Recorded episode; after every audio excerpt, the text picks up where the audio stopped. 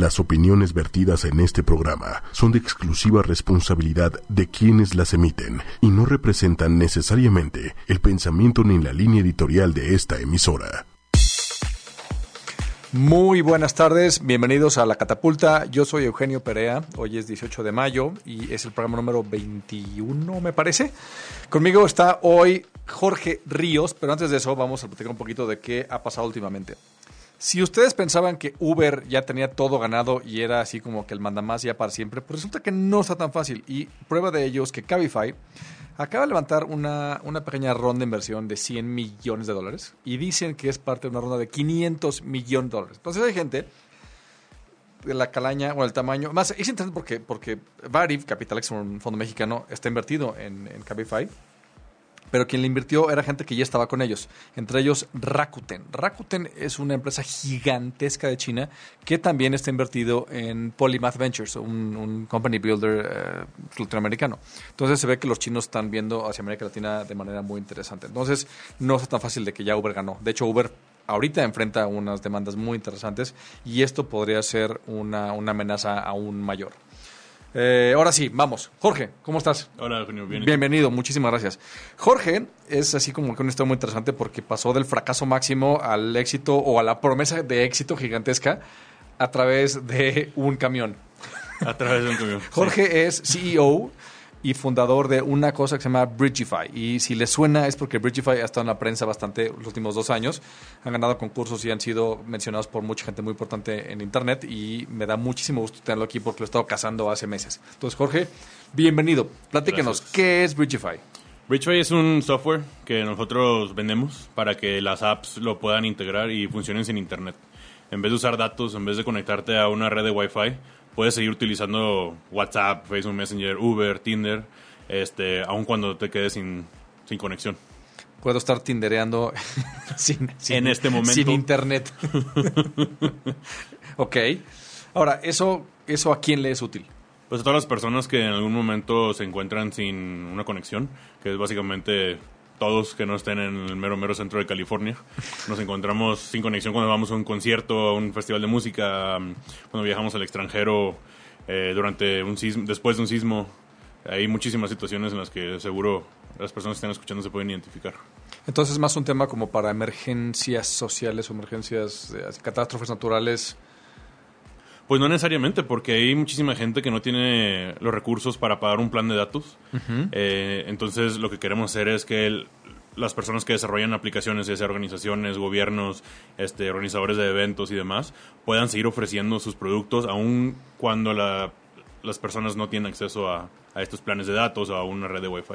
Tengo un muy buen amigo que trabaja en, en temas de telefonía y me ha explicado mucho sobre SMS que aunque no haya señal en conciertos, cosas, SMS siempre funciona, porque funciona a un, nivel, una capa muy básica de comunicación. Esto es todavía más eficiente. Entonces, se cae WhatsApp, se cae Internet, no sé qué, tengo SMS, se cae, o sea, al final tengo Bridgify y me puedo comunicar. Exacto. Eso es muy interesante. Pero me decías que lo quieren hacer para que las apps lo usen. O sea, ya no es para que la gente use Bridgify, sino para que las aplicaciones usen Bridgify. Exacto. Existe una aplicación para Android y para iPhone que se llama Bridgify eh, la pueden descargar ahorita mismo y funciona igual que nuestro, nuestro software. Pero el punto de la empresa es hacer que otras apps sean igual de poder, igual o más poderosas que la nuestra. ¿Por qué? Porque la gente ya tiene, cientos de millones de personas ya tienen WhatsApp, ya tienen Facebook Messenger, Uber y demás. Entonces lo que queremos hacer es que la gente siga usando las apps que ya usa todos los días, pero las continúe utilizando cuando no, cuando antes no podía. A mí me llama la atención mucho cuando me platicaste de los, de, los clientes que estás firmando y los usos que ellos se, se, imaginan. ¿Podemos platicar de esos clientes? Sí, claro. El, el, primero que me, que me brincó y dije, ah, pues claro, fue el crucero. Sí, el de, el de los cruceros, este, ellos lo que quieren hacer es apoyar a la gente que está, la tripulación, pues, este, para que puedan comunicarse dentro del barco cuando estén en, en medio, en mero medio del océano. ¿Por qué? Porque la gente pues, quiere encontrar la familia, quiere comunicarse con amigos y demás, pero o es muy caro o no existe la conectividad dentro de los barcos. Claro, estás perdido al océano, quieres, quieres whatsappear con tu primo porque está ahí la bikinuda espectacular en la alberca, entonces le puedes mensajear este con, con tu teléfono normal. Vente rapidísimo Sí, sí la alberca ahora. Están, están, preguntando por ti. No, y el tema también de, de, emitir masivamente es, a ver, pasajeros, ya está el cóctel, ya está el 2 por 1 en el, bar y que todo mundo, y se enteren todo el mundo de golpe. Exacto. Em, nuestro software funciona de diferentes maneras. Uno es de persona 1 a persona 2. ¿sí? Mientras estén en un rango de 100 metros, se pueden comunicar sin internet. Si quieren estar en modo avión, mientras esté prendido el Bluetooth, funciona perfecto. La segunda es una red mesh, que es eso, es básicamente poder transferir un mensaje a través de otros dispositivos para que el alcance de 100 metros crezca y crezca y crezca. Por ejemplo, la persona 1 puede hablar con la persona 4 haciendo que su mensaje salte sobre persona 2 y persona 3. Entonces ya no son 100 metros, ya son 100, 200, 300 metros y se va la cadenita. Y esto mismo del, del mesh también se puede hacer de manera privada o de manera masiva, como dices tú. Lo puedes mandar a todas las personas que estén a tu alrededor. Entonces eso ya es muy útil en, pues, en conciertos, si quieres mandar un ad este, si quieres enviar tu location, si estás perdido después de un sismo, este, ya tiene muchísimas aplicaciones dependiendo de cómo lo uses. Es que me quedé pensando, para conciertos, imagínate que tú puedas mandar información, deja tu anuncios de, tome Coca-Cola a todo tu público en el concierto en la Azteca, ¿no? Que puedas sincronizar ciertas actividades con todo tu público o en un estadio de fútbol, de ya sabes, todos los fans del Barça, ahora mano izquierda arriba, o lo que sea, ¿no? O sea, puede ser un chocas muy interesantes, o sea, comunicación instantánea masiva, aunque no haya señal este celular ni, ni Wi-Fi, me parece espectacular. Los usos son descomunales. Pero bueno, la historia es más, más, más divertida aún.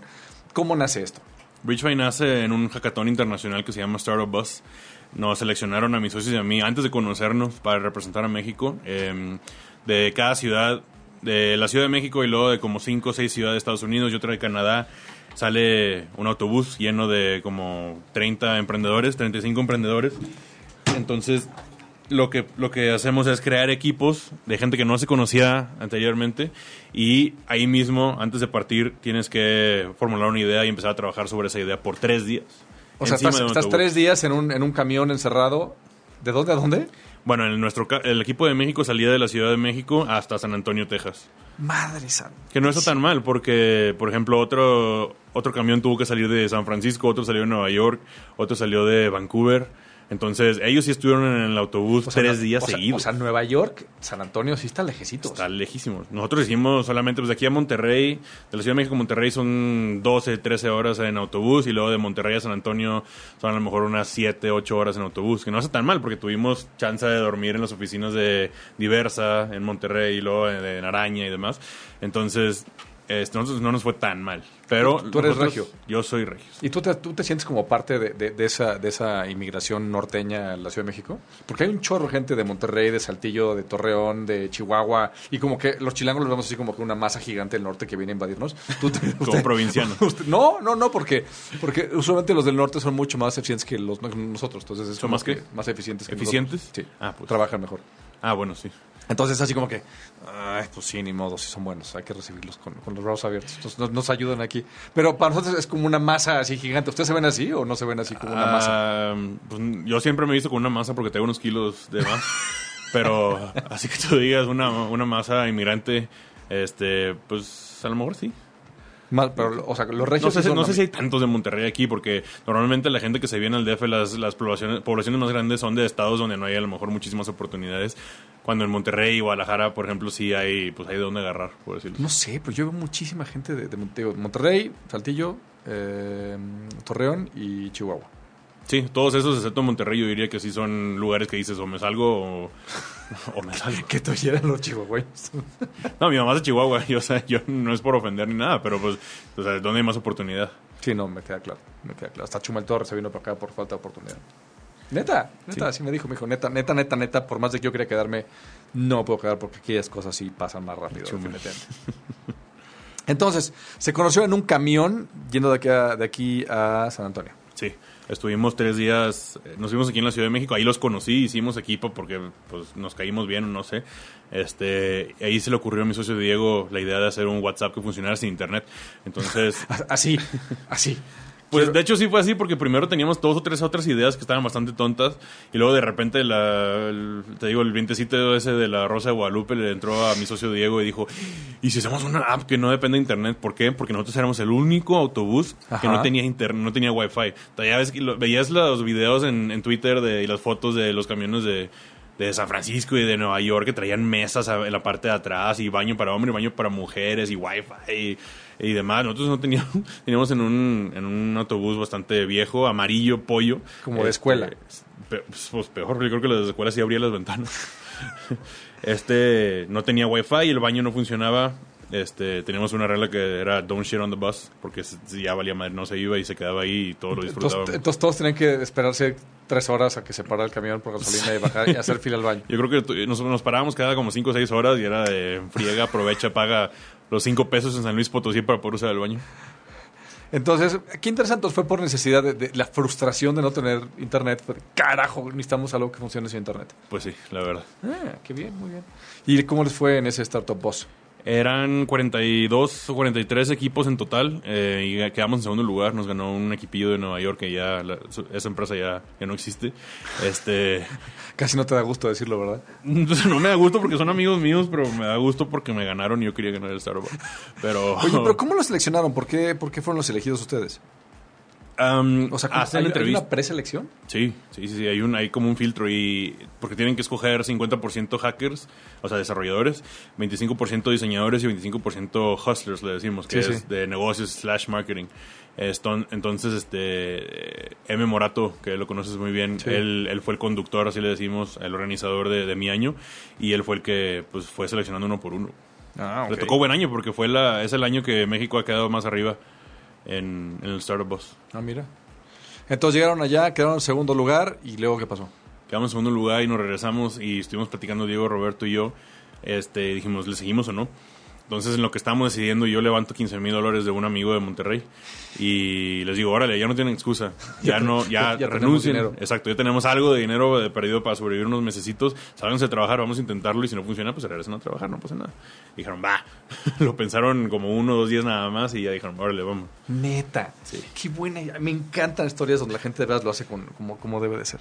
Y luego que entonces se renunciaron, ellos, uno, me dices, uno es chilango Uno chilango y uno es de Veracruz. Y se mudaron al DF.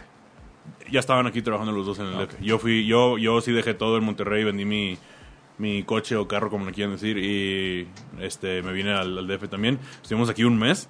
Y luego el organizador del Startup Bus nos dice, está increíble que hayan seguido con la idea que nació en el Startup Bus, qué padre, este, el equipo está muy bien, vénganse a San Francisco a vivir a- al Startup House, se llama. Ok. Y Startup House es un edificio de tres pisos en el mero medio de San Francisco. El primer piso un cowork, pero el segundo y tercer piso antes era una bodega de, de, de juguetes. Ajá. Y este la convirtieron en un espacio para dormir, puras literas dobles, pero es un espacio gigante, como una bodega gigante, pero lleno de camas. Entonces no hay paredes, no hay nada, es dormir ahí como una película del ejército gringo. Este, Y ahí se fueron. exacto. Sácate. ¿Cuánto tiempo?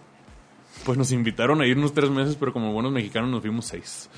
Entonces estuvimos allá seis meses porque dijimos, no nos vamos hasta que levantemos algo, porque si no levantamos lana, ya pues, se muere la empresa.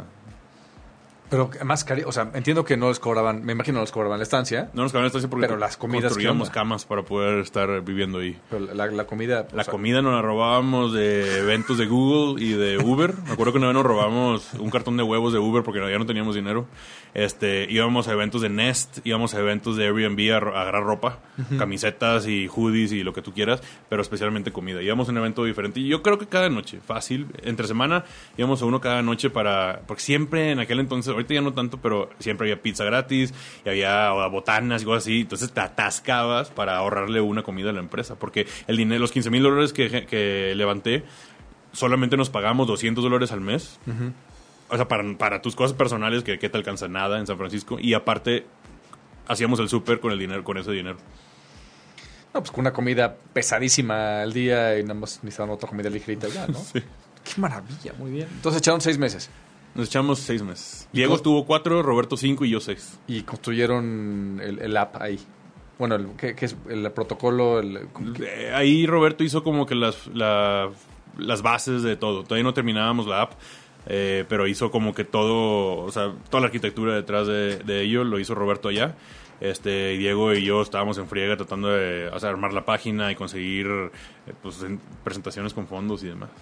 Pero si no tienes producto y tienes un equipo de tres güeyes allá que están... Tres sa- random mexicanos. no es- saben qué están haciendo de su ya. vida, está difícil que alguien te diga, bueno, ten 100 mil dólares. Esto fue 2015. 14. 14. Entonces, ¿cómo demonios hicieron para estar en esa situación en 2014 a ahorita que los tuitean gente famosa y que el- hasta Peña Nieto ya los mencionó en Twitter y... Pues de por tercos. Es que es, es difícil.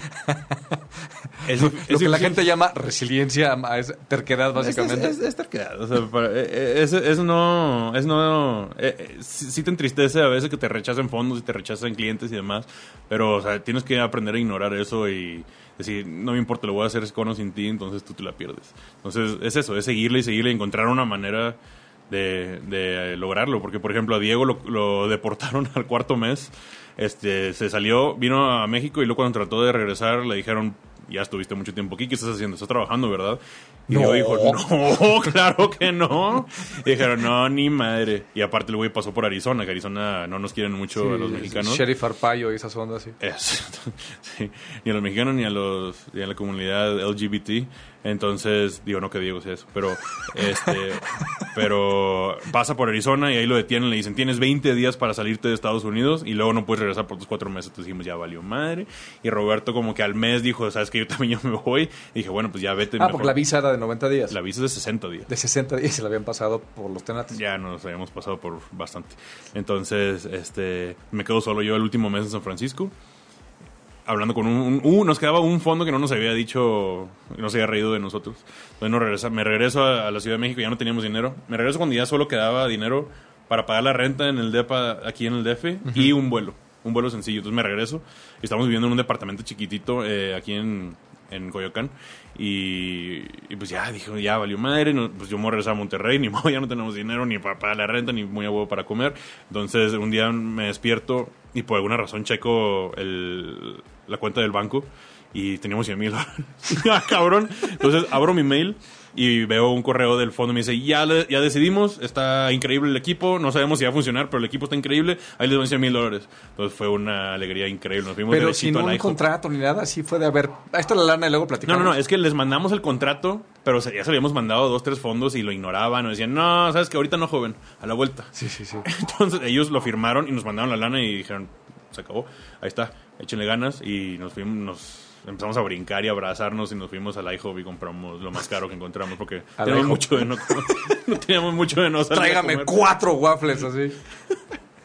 ¡Qué maravilla! Eso es 2014 todavía. Eso es 2000 diciembre de 2014. Feliz Navidad. Sus. Tienes idea. Ok, entonces eh, ya se quedaron en México. Nos quedamos en México porque hicimos cuentas y dijimos, nos vamos a San Francisco y contratamos a... Necesitamos contratar ingenieros ya. Entonces, podemos contratar a dos ingenieros y podemos vivir en San Francisco tres meses o contratamos a cuatro ingenieros, nos pagamos todos suficiente para sobrevivir y, nos, y tenemos para seis, siete meses. Entonces nos quedamos aquí en la Ciudad de México. Ok. Y eso hicieron. ¿Mande? Y, la, y ahí empezó a crecer. Sí. Muy bien. ¿Y las ventas qué? Las ventas acaban de empezar hace un mes. Nos tardamos nos tardamos dos años en construir el producto porque BridgePay empieza como una app de mensajería. Es un WhatsApp que funciona también sin internet. Em, pero luego nos dimos cuenta que la gente no va a dejar de usar WhatsApp, no va a dejar de usar Facebook Messenger para usar mi app. No. Entonces que dijimos, ¿sabes qué? En vez de estarle tratando de rogar a 100 millones de personas, por favor baja esta aplicación, ¿sabes qué? Vamos a darle el servicio a las aplicaciones que ya tienen esta, esta masa de usuarios. Entonces yo tengo una app que tiene que comunicarse, puede ser una cosa de juegos, lo que sea, y lo pongo en mi backend para que mi usuario nunca pierda conectividad. Exacto. Bueno, no es en el backend, es en, la, es en el código de la app. Tienes que eh, in- implementarlo en el código de la app en sí, porque el, el backend no te sirve si no estás conectando a internet. Ok. Entonces, todo básicamente es, tienes una app, le agregas el código de BridgeFi y ahora, bueno, la... la Entonces cuando entonces el código es si se queda sin conectividad, se baja el nivel de BridgeFi y entonces ya se enchufa BridgeFi. Sí. Yo, yo lo bajé ayer, ayer, antier, ayer, antier, antier. Antier. Y, y este y efectivamente, o sea, yo yo ya, ya había apagado el Bluetooth y ahorita que lo volví a prender ahorita, solito lo volví a prender. O sea, en, en Android si te deja volver a prender, está buenísimo. Sí, sí, sí. Sí. No, ahí está, el app está bonita. Pues sí, ya.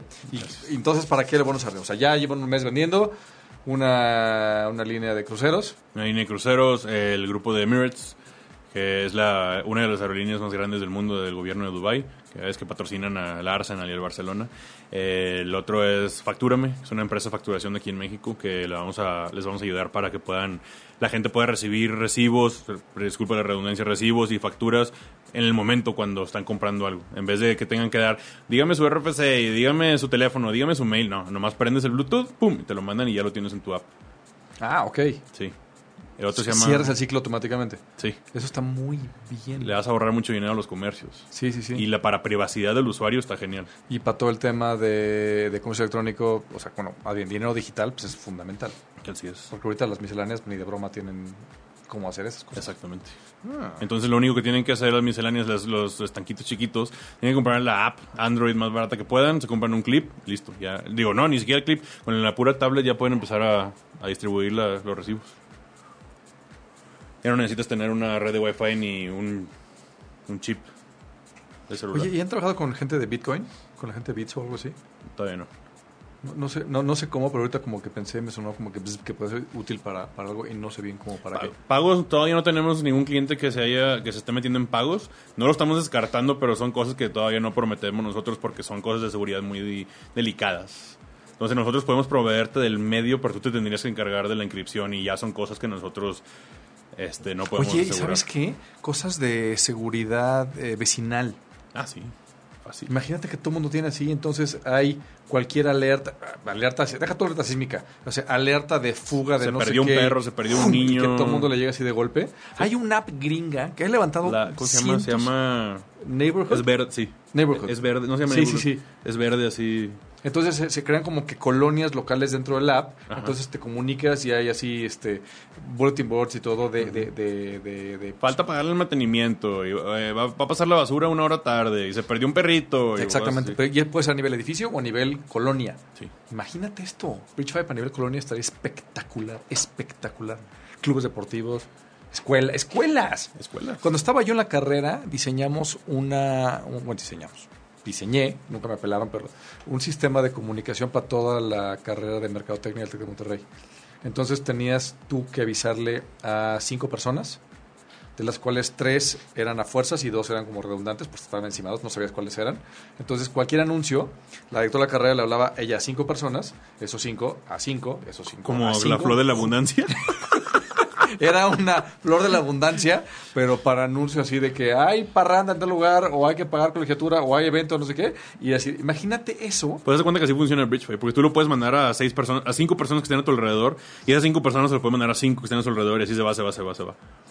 E incluso si no están en el- si, si no están cerca, una persona puede recibir el mensaje, caminar, y ya que esté cerca de personas que tengan la app, los puede empezar a distribuir. Entonces es un ¿Cómo, store and sea, forward. se, se guarda? Sí. Ah, o sea, no es en tiempo, o sea, no, no tiene que ser en tiempo real. Es recibes, lo guardas y Es- cua- hasta que haya un receptor posible te lo mandas. Exacto. Eso imagínate, imagínate dos poblaciones rurales, dos pueblitos, ¿no? Que Ajá. estén a, a 10 kilómetros de sí mismo. Sí. Entonces, de sí, perdón. Tienes un dron o tienes a alguien que tiene, un- tiene una camioneta o lo que tú quieras. Entonces, esa persona o ese dron puede recibir los mensajes de pueblo 1, puede viajar a pueblo 2 y ahí los empieza a distribuir. O sea, podrías tener, y vo- voy a hacer una locura quizás, pero un dron que está, una, una, una serie de drones que están conectando pueblos en la sierra de Guanajuato. Sí. Conozco muy bien. Entonces hay, hay pueblos hiper aislados, a pesar de que es, que es el Bajío, está hiper aislado.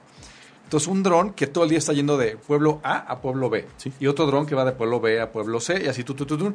Y entonces todos los mensajes de la última hora y media de pueblo A se trepan al dron, se van a pueblo B, que a su vez se van a... Y así. Sí. O sea, podrías, podrías comunicar regiones enteras donde no llega todavía Telmex. Exactamente. Eso está muy impresionante.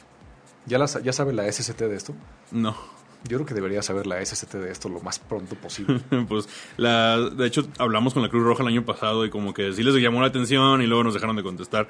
Pero, o sea, sí hay un interés, nada más falta insistirle. La, bronca de la Cruz Roja es que es, es hoy en día una entidad manejada como si fuera una empresa. Sí. Es que es. Entonces, es. Entonces, entonces ya están más preocupados por demandar a, a gente que diseña juegos para que no usen su copyright, ¿no supiste? Empezó a demandar a la Cruz Roja, está, está patentado, o sea, es un símbolo copyrighted. Entonces empezó a demandar a los, a los juegos de video, porque pues cuando te hieren vas a la Cruz Roja, Ah, entonces, vas a entrar- entonces, ahí- entonces ya no puedo usar la Cruz Roja, ni el Red Crescent, que es de los musulmanes tampoco. Órale. No, me- lo cual me parece profundamente ridículo, Cruz Roja. Me parece así de veras vergonzoso. Pero bueno, esa es mi- muy, muy- muy mi opinión. Hay que sacar dinero de alguna manera. Pero sí, comunicación, carreteras, imagínate. Bueno, Pemex. ¿Sí? No, bueno, ya, me, ya pensé en 54 usos. Qué, qué, qué interesante, qué interesante. ¿Y qué sigue ahorita para ustedes? Ahorita estamos haciendo dos cosas. Estamos tratando de conseguir la mayor cantidad de clientes con los recursos que nos quedan. Y esa es la segunda cosa. Estamos haciendo fundraising ahorita, entonces si alguien si alguien tiene cambio que le sobre, estamos, les paso mi cuenta de PayPal. No, no se quieran, pero sí estamos levantando nuestra ronda semilla. Este, Ronda semilla. sí, ronda semilla. ¿Cómo que semilla? O sea, pues, o sea ¿están jugándole a, a lo menos posible o qué?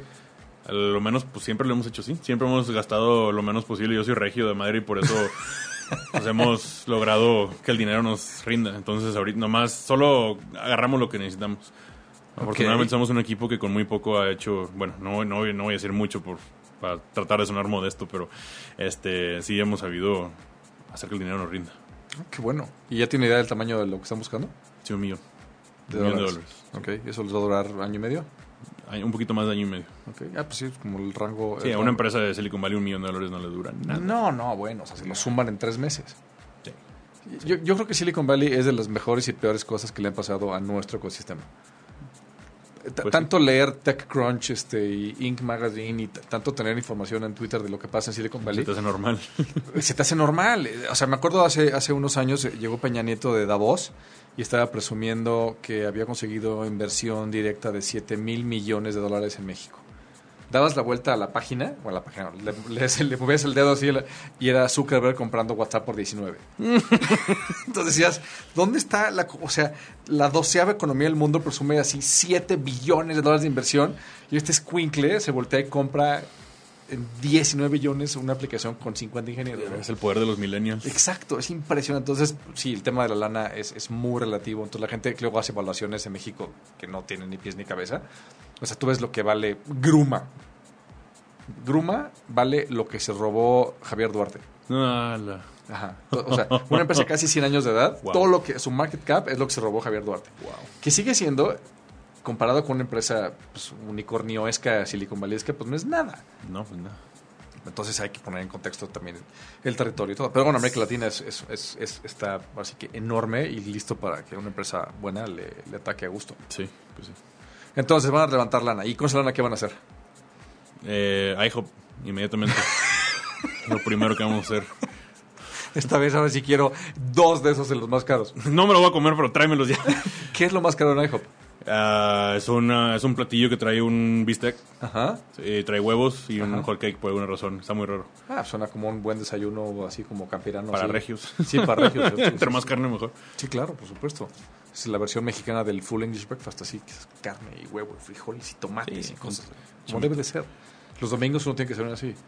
Eh, Y pero no, lo vamos a hacer para mercadotecnia, para crecer el equipo, Lo para vamos a hacer para ventas, lo vamos a hacer para ventas, para reforzar el equipo porque necesitamos recontratar a nuestro matemático eh, y queremos también meterle a R- R&D. Eh, queremos ver qué tan lejos podemos llevar esto porque queremos el...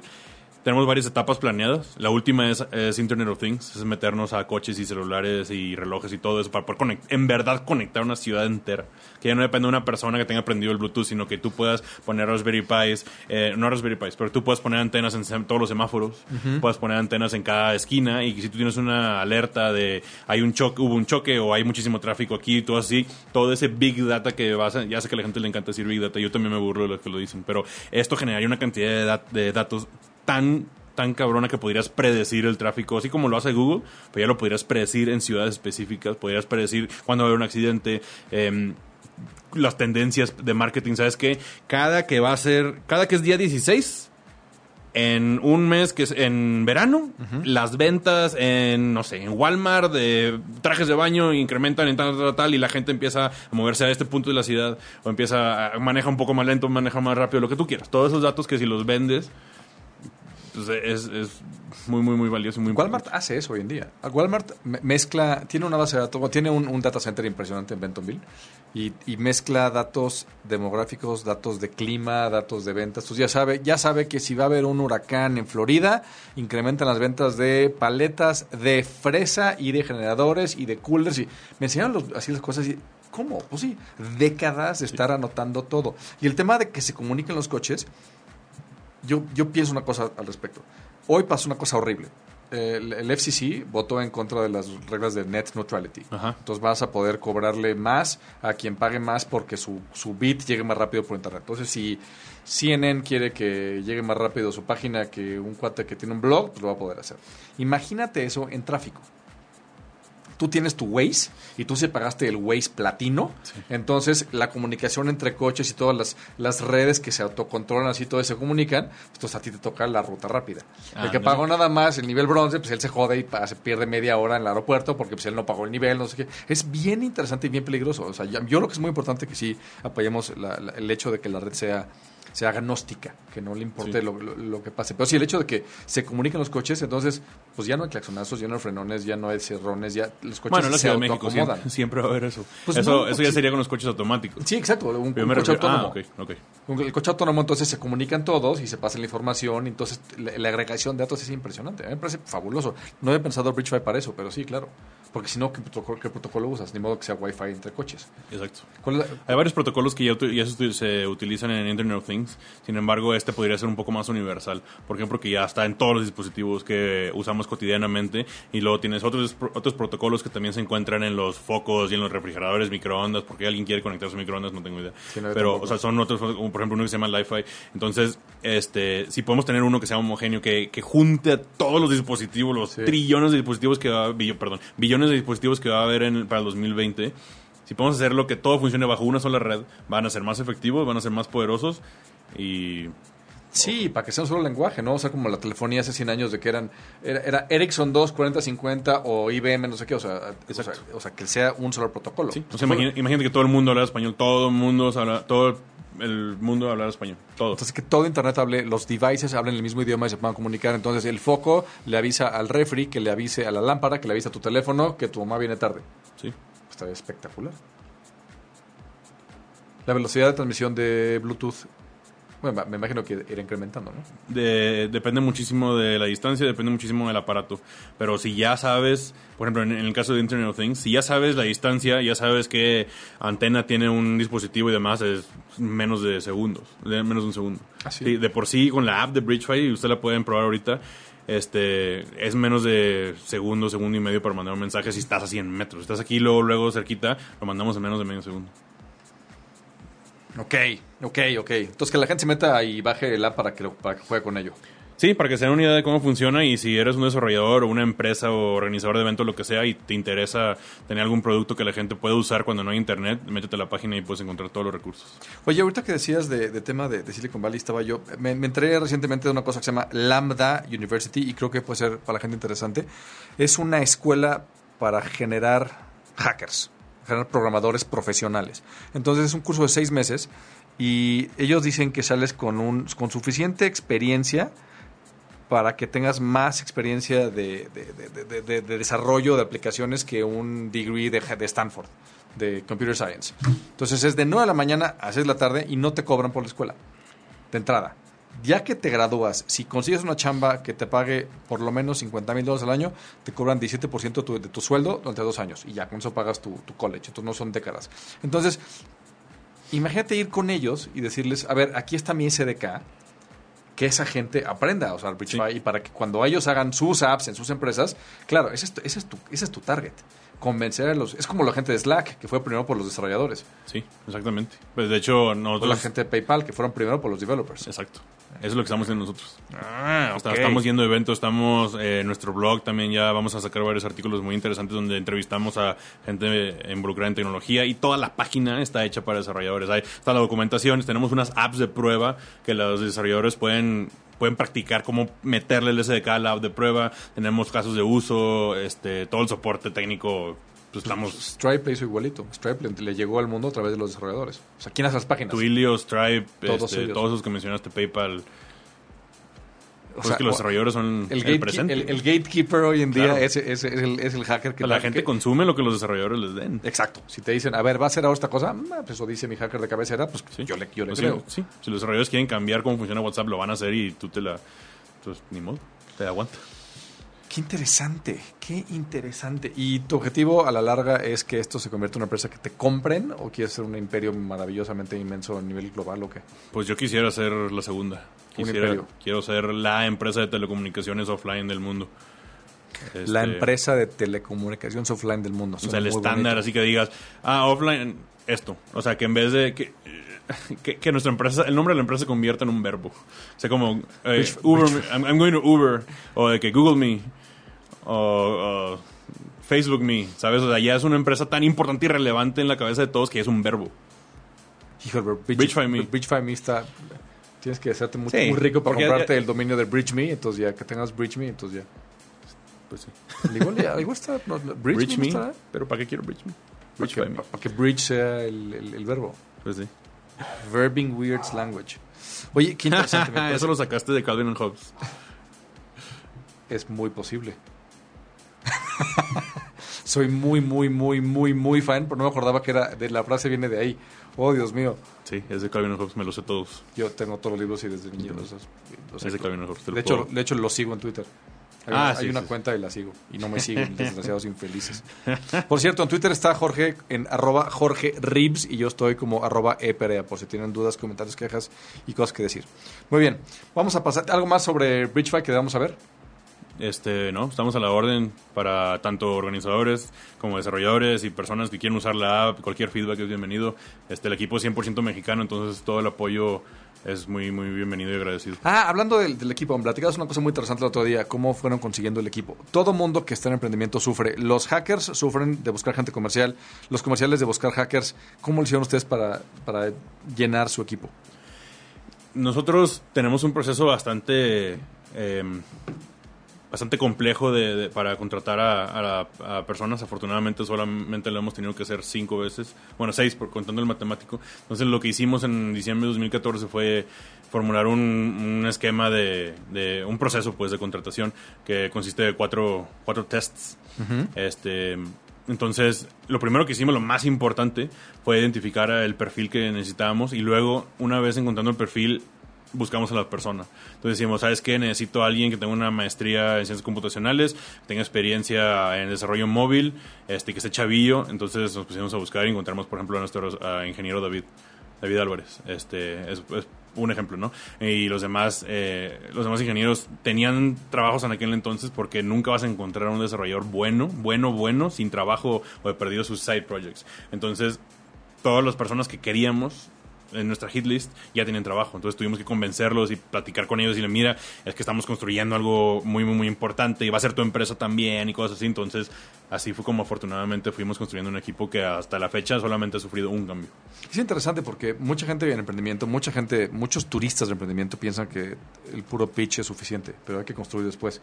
Entonces, convencer a alguien de alguien técnico que deje su chamba para avanzarse una aventura cuando tenían poco fondeo y eran tres dudes, tres random dudes este, ahí en un depa, no es sencillo. No. O sea, No, que, no. o sea, o sea que el choro se te da. Pues no, yo creo que Bridgefy es muy... Bridgefy o levanta mucha mucha emoción, no lo digo no porque sea mi empresa, sino, o sea, lo platicamos a las personas y, y es como, está increíble y lo necesito y qué padre y, ay, pueden hacer esto y esto y esto y a veces la gente nos dice cosas que nosotros no nos habían ocurrido, ¿sabes? Ah, pueden hacer también, como dices tú, ah, los pagos en, los, en las misceláneas, Y dices, ay, no se me ha ocurrido, ¿sabes? O cosas así que, entonces, cuando lo platicamos y dejas que dejas que te gane la emoción cuando lo platicamos a los ingenieros decían yo también quiero ser parte de esto sabes Eso está increíble. Y luego han logrado hacerlo, lo cual es muy interesante. Porque hay mucha gente que el choro es maravilloso y luego no hay nada detrás, ¿no? ah claro tienes que you have to walk the walk Sí, exacto. A, a mí sí me espero mucho el, Hay- que hay haya varios- tanto, tanto turista. hay muchos emprendedores y no solamente en México también en Estados Unidos como los güeyes esos del jugo que levantaron cuántos Ah, cientos de millones Yucero. Eso sí. Y luego descubrieron que, que tenían una máquina para, para exprimir las bolsas de jugo especial y levantaron no sé cuántos cientos de millones de dólares. De repente descubrieron que podías hacerlo con la mano. Sí, no a donde dices, ay, Silicon Valley. Sí. ¿Qué estás haciendo? No, pero está bien que está bien que, que existe eso porque por cada uno de esos sí hay empresas muy buenas. Yucero creo que es un, es, es un ejemplo de los peores como teranos, ¿no? Es así como que dices, por favor. Es Dios que mío. imagínate lo que haríamos nosotros con ese dinero. Si nosotros con, eh, con un millón de dólares podríamos cambiar el mundo, esos güeyes tenían. ¿Cuánto levantaron? Ni me acuerdo. Eran cantidades estúpidas. de ¿150? dinero. ¿Cuánto? Sí, yo sí 140, pero sí. O sea, va por ahí. El punto es que son más de 100 Er- Eran millones más de dólares. 100 millones de dólares. Es que es cuando, yo sí pierdo un poco la noción. Yo me acuerdo cuando, cuando, cuando yo era niño, un millón de dólares sonaba como una cantidad gigantesca de lana. Sí. ahorita la gente habla de billones y ahora en temas de pagos, por ejemplo, en pagos, dice Boston Consulting que para el 2025 el mercado de pagos mundial es de 477 trillones. O sea, me tuve que meter a Excel y irle agregando ceros para saber cuánto es un trillón, porque neta no sabía. Y tuve que buscar en Wikipedia un trillón gringo, o sea, no sabía cuánto era. Son montos irreales. Entonces, cuando una startup levanta, pues ahorita, ¿no? La ronda de Cabify, 500 millones. 500 millones de dólares. O sea, ¿cómo es posible que Uber haya levantado 16 mil y no sea redituable? Pues porque le están, lo están metiendo todo a crecer, crecer, crecer. O sea, es, es Sí, a propósito todo eso. Dicen que si, que si tuvieran que hacer mañana redituables, tendrían que subir los precios a como están ahorita 25%. Y si hacen eso, pues Cabify, Lyft y ese taxi se les van encima.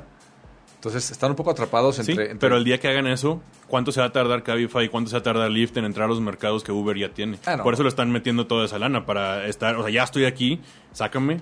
Sí, sí, es para defenderse, pero pues China no les funcionó y les costó China 2 fue un billones. desastre para Uber. Fue increíble. Trataron de meterse con los chinos y el gobierno chino dijo, Nel. Y se- tratando de competir con, la con el Uber chino, que es du- eh, del cual es el es dueño la- el gobierno chino. Y No, compadre, no te No, metas con pues los no, chinos. o sea, Por eso lo de, lo de Rakuten y lo de Alibaba está interesante, porque ellos sí están haciendo una, ex- una expansión hacia América Latina enorme. Es que es un mercado increíblemente grande que, la- que nadie le pone atención. Yo no lo tenía claro hasta hace, hasta hace unos años en una reunión con un que se llama Vivek Wadhwa, que es como un medio guru ahí en Silicon Valley. Bastante insoportable, la verdad, pero, pero dijo una cosa. Estaba, estaba en México nos dijo: dejen de voltear para el norte, no sean tontos. Tienen todo América Latina. Exactamente. O sea, allá está competidísimo y ya está súper saturado. Y, o sea, no, se, no pierdan el tiempo. Europa tampoco. Vean hacia abajo. Entonces dije, ok, a ver. Entonces me metí a Wikipedia y vi el tamaño del mercado norteamericano. Y aunque sí tenemos palabras diferentes, si quieres o no, es, te entiendes. Un peruano, un chileno, este, un uruguayo, te entiendes. Aunque sí luego se burlen porque las palabras son diferentes, pero sí, sí, y es- son 7 trillones de dólares al año. Sí. Y ahí están. Y, y- Y ahí están. no los hemos aprovechado. O sea, Mercado Libre, ok, eso estuvo fregón y demás. Y hay muchas otras empresas que también lo han hecho. Pero es, es un diamante, ¿cómo se dice? Diamond in the rough. En, ¿Cómo se dice? Diamante en bruto. Ándale, diamante en bruto. Sí, Bruto es, es- es impresionante. O sea, y, hablas con la gente de, de, no sé, de Perú o de Ecuador y, y les platicas que hay en México y dicen, "Ah, ¿de veras tienen todo eso? Así como nos vemos Silicon Valley, ellos nos ven a México y dicen, les digo, bro, si supieras lo mal que estamos, me dicen, sí, por si cómo, o sea, pagos en línea, como un dongle donde pasa, o sea, un clip, que tú ya dices clip como término genérico, ellos es así como, no, aquí no, ni de chiste. O sea, el, el problema es que el, el- el adoption rate eh, no es tan rápido como a lo mejor en México y obviamente mucho menos que en Estados Unidos. Pero pues ahí está, y alguien tiene que hacerlo. Pero es, es lento porque la gente no confía porque no, vemos- no, no hay una propuesta de valor real. En- es como México. La propuesta de valor, cuando es buena, ve Ecobici. Fue instantáneo. Cinco años antes la gente hubiera dicho, "Eh, no, eso no se puede, es imposible. Carrot no se puede, es imposible. Y la gente en ese momento dijo, ah, sí, sí me sirve. Ahorita ya no porque hay otras, otras opciones. Pero Ecobici fue un boomsazo. Exacto. Muy bien. Bueno, ahora vamos a pasar a mi parte favorita. Te voy a hacer un cuestionario de Proust. Quiero que la gente te conozca y que tenga, tenga una imagen positiva de ti como, como bicho del emprendimiento. Bueno, positiva o negativa. Suerte con eso. Te voy a hacer unas preguntas, responde lo que tú quieras, lo primero que pienses. Si una no quieres, dime paso o mándame al carajo. Puedes decir groserías, puedes decir marca, lo que quieras. ¿Listo? ¿Qué palabra es la que más te gusta? Galleta. ¿Qué palabra es la que menos te gusta? Precio. Precio, ok. ¿Qué te excita? El fútbol. ¿Qué te, ¿A quién le vas? A los- de Monterrey. Obviamente. ¿Qué te disgusta? Me disgusta cuando la gente se enoja por pendejadas. ¿Qué sonido te encanta? Eh, los pájaros en la mañana. ¿Qué son? O sea, yo, yo- yo sé que está. Pero sí me gusta mucho, me relaja. Ya sé que suena tonto, pero me relaja mucho. Ah, sí, estoy de acuerdo. Cuando mi casa tiene un perico. Ah, bueno. Y luego te- luego te ahí mi de hijo, pájaros a luego te pájaros. mi hijo, mi hijo preguntó, le dijo, le dijo a su hermana, oye, Claudine, ¿tú sabes qué tipo de mascota tienen los vecinos? ¿Qué es eso? ¿Qué sonido te molesta? La gente gritando. ¿Cuál es tu grosería favorita? Güey, ¿Cuál es tu droga favorita? no me drogo. Bueno, puede ser café, el amor, Ah, ah, hay un juego que se llama Hearthstone. Hearthstone. Sí. Es como Magic. Ok. ¿Qué, qué hombre o mujer te gustaría que pusieran un billete nuevo? Obama. ¿Qué personaje desprecias? ¿Qué personaje de desprecio? Ah, Lord Voldemort. Fíjate Me da que, mucho miedo. Fíjate que de Voldemort re- desprecio mucho más a Dolores Umbridge. Es la maestra esa cruel que, que- que torturaba Mm. a Harry. Esa sí es. Eso sí lo hacía porque le gustaba. porque además esa, de esas sí hay en la vida real. Sí. Y me han tocado varios. ¿En qué animal te gustaría reencarnar? Un delfín. Si no te dedicaras a lo que te dedicas, ¿qué otra profesión te gustaría intentar? Maestro. De hecho, ¿a qué te dedicas? ¿Cuál es tu profesión? ¿Cómo, cómo la definirías? Esparta. Este. Pues yo soy todo lo que no tenga que ver con desarrollo técnico en la empresa, legal, contable, este, levantar lana, PR, venir host- a estas entrevistas. Sí. Eh, ¿Qué profesión te negarías a intentar? Puta, algo que tengan que ponerme traje todos los días. Si el cielo existe, ¿qué te gustaría que te dijera adiós al llegar? Chinga, ¿tú, ¿tú qué? ¿Cómo llegaste aquí? ¿Te perdiste? ¿Cuál es tu frase favorita de una película? Ah, ¿O qué película es favorita? ah, Superbad, pero está llena de frases bastante groseras. Ok, entonces no, no la citaremos para que no te regañen en tu casa. Eh, ¿Quién fue tu maestro favorito? Mi papá, ¿Por qué? Porque fue el único que me hizo entender biología cuando estaba en séptimo. Estuve un primero secundaria. Ok. Pero pues también es mi maestro en la vida, entonces. ¿Cuál es tu máximo placer culposo? Puta, el mac and cheese. Me enferma. Me- yo soy yo soy lactos y aparte tengo un problema con el gluten, entonces el mac and cheese me hace que me enferme por una semana, pero no puedo. ¿Y es de cajita o lo haces tú en tu casa? No, de cajita. De cajita, así- bueno. así, de- de veras. El, El craft. craft. Sí. Es asqueroso, Me, me sí, lo como sí. así solo, me lo como solo y me encanta y me enferma. Pero ¿Has ido, ¿Has ido al pinche gringo barbecue a Ah, sí, comer? no, está mejor por corroso. ¿Ya lo has probado? Sí, sí, pero me gustó mucho más el gringo. ¿Sí? No, Yo ahora tengo un porcoroso bien cerquita en mi casa. Tú no sabes de carne, eres chilango. Sí, bájale. Regios, por eso no los quieren de veras. Exactamente. ¿Cuál fue el mejor regalo que recibiste en tu infancia? Mi abuela me regaló un plato hondo, eh, que tenía un, un plato hondo tipo asiático y tenía una división en medio. Y siempre todos los, todos los días me daba de comer. En, un la- en una mitad del plato me daba como cualquier carne que fuera empanizada, porque yo en mi cabeza era milanesa. Ajá. Y en el otro era sopa aguada. Entonces todos los días, como por tres años conmigo en ese plato, yo tengo un tatuaje de ese plato. Pero eso, Ya hasta se me antojó, caray. ¿Tienes un tatuaje? sí. No ¿Te antojo que el tatuaje? No, muchas gracias. No, ya tengo. Ah, la yo- milanesa. Sí, milanesa y sopa guada se ve así, suena, suena así como rico caserito de abuelita, así como sí. comfort food, como Dios manda. Sí. ¿Cuál es el mejor regalo que tú has dado? Le pagué la colegiatura a un chavillo hace como tres años de una prepa pública y el vato todos los días, no todos los días me la bañé, pero muy seguido la mamá me manda de que, ¿cómo está, licenciado? Muchas gracias, el niño sigue en la escuela y no hubiéramos pedido sin...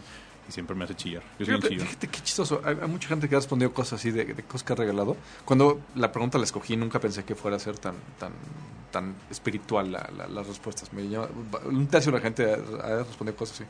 Me gusta mucho. ¿Qué te contesta la demás gente? ¡Un auto! No, pero sí, no, una vez, o sea, algún objeto así que... que- Ah, que- No sé, algún, algún objeto, pero muchos han sido así como favores muy interesantes. Em, ¿Cuál ha sido el mejor consejo que has recibido de tus padres? Eh, cuando no sabía si dejar mi horrible trabajo en el gobierno en Monterrey para empezar mi primera empresa, me dijeron, ¿a qué le tienes miedo? O sea, si te caes aquí estamos, no pasa nada. Ah, qué bueno. dije, "Ah, vámonos. ¿Qué libros están en tu lista de libros por leer? Y estoy en el libro 3 de A Series of Unfortunate Events. Ya, ya, ya lo noté, gracias por la Sí. recomendación. ya, ya.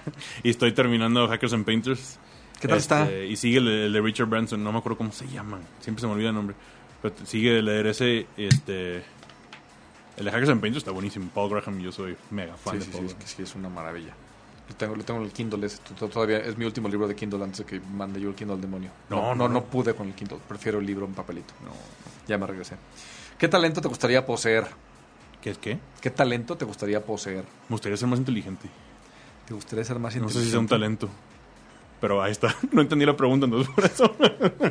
Yo no sé si la inteligencia sea, sea una cosa que, que uno deba aspirar. Además de que es plástico, lo puedes tener, o sea, lo puedes desarrollar sin ningún problema. Mm, No, no estoy de acuerdo con eso. No, no, no, no, no lo digo yo, o sea, lo dice la ciencia. O sea, tú puedes, tú puedes desarrollar mayor inteligencia si, si lo utilizas. Lo que es mucho más desarrollar es la diligencia. La disciplina. Y la gente muy inteligente normalmente no lo tiene porque nunca tuvo que desarrollarlo de, ch- de chavillo. Yo, me, yo, yo tengo tres años trabajando muchísimo en mi disciplina, en, mi- en cómo trabajo, pero también en mi vida personal, porque dije, no me voy a hacer más inteligente por más que lee, por más que practique. O sea, ya llegué a mi... Yo pensé que había llegado a mi tope, entonces o te haces más inteligente o te haces más efectivo. No, yo creo que es mutuo. Y además hay una, hay una pirámide que se llama la pirámide DIKW. La voy a dibujar. Porque a mí me parece, para, para mi mejora personal. Entonces tienes así, datos, información, knowledge y wisdom. Entonces, la idea es que vayas pasando de, de que tu pensamiento sea de puros datos a datos aplicables, a esa información, a, a conocimiento, a, a sabiduría. Entonces, creo que por ahí va la cosa. Y finalmente, ¿qué te gustaría que dijeran los encabezados de los periódicos de mañana? De mañana. O sea, mañana sí que amanezca así, así el periódico que dijera noticia. Primera empresa de tecnología mexicana que se hace pública en los últimos X años. Como no hay ninguna pública tecnología. Pero los últimos cuántos años, ¿tú, cuál conoces que los últimos siete años? Softec no es pública, ¿verdad? Ah, claro, no hay ninguna. Ah, mira, qué buena. Bueno, en Estados Unidos, no en México. No, no, sí, qué, qué- qué buena meta. Ok, muy bien. Fabuloso, muchísimas gracias. Buenas, buenas respuestas.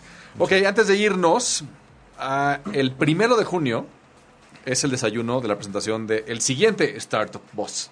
Ya, ya, lo, ya en México. Entonces, el primero de junio en la torre BBVA, BBVA Vancomer es este, libre. Entonces, como bien dice, bien dice Jorge, es un hackathon y esta vez se va a Nueva Orleans. Entonces sale de la de México y se van hasta Nueva Orleans, que es una ciudad increíble y se come que te mueres.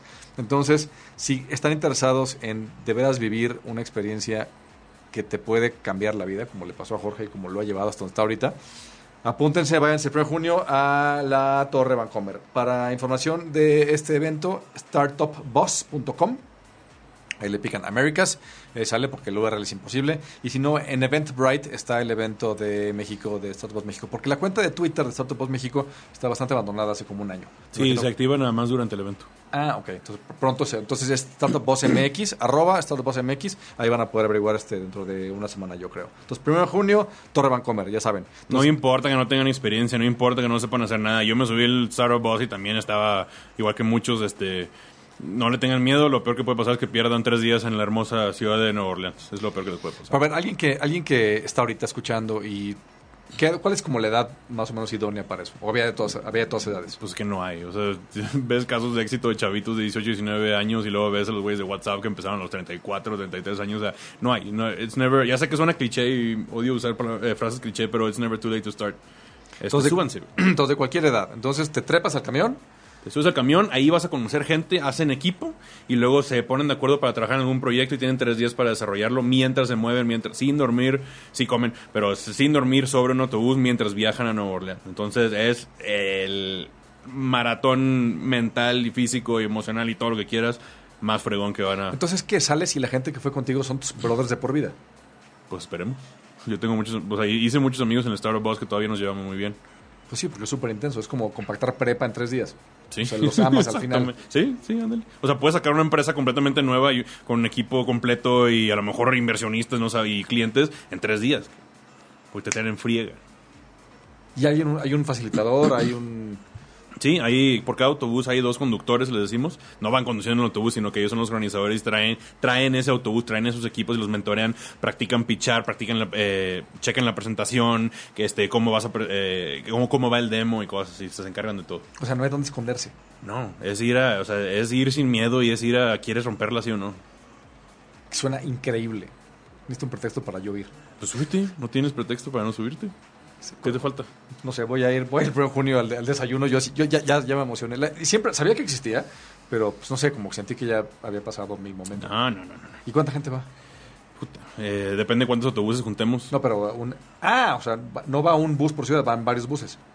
No, no, no. Eh, va un bus por ciudad, pero Ajá. son no, varía la cantidad de ciudades.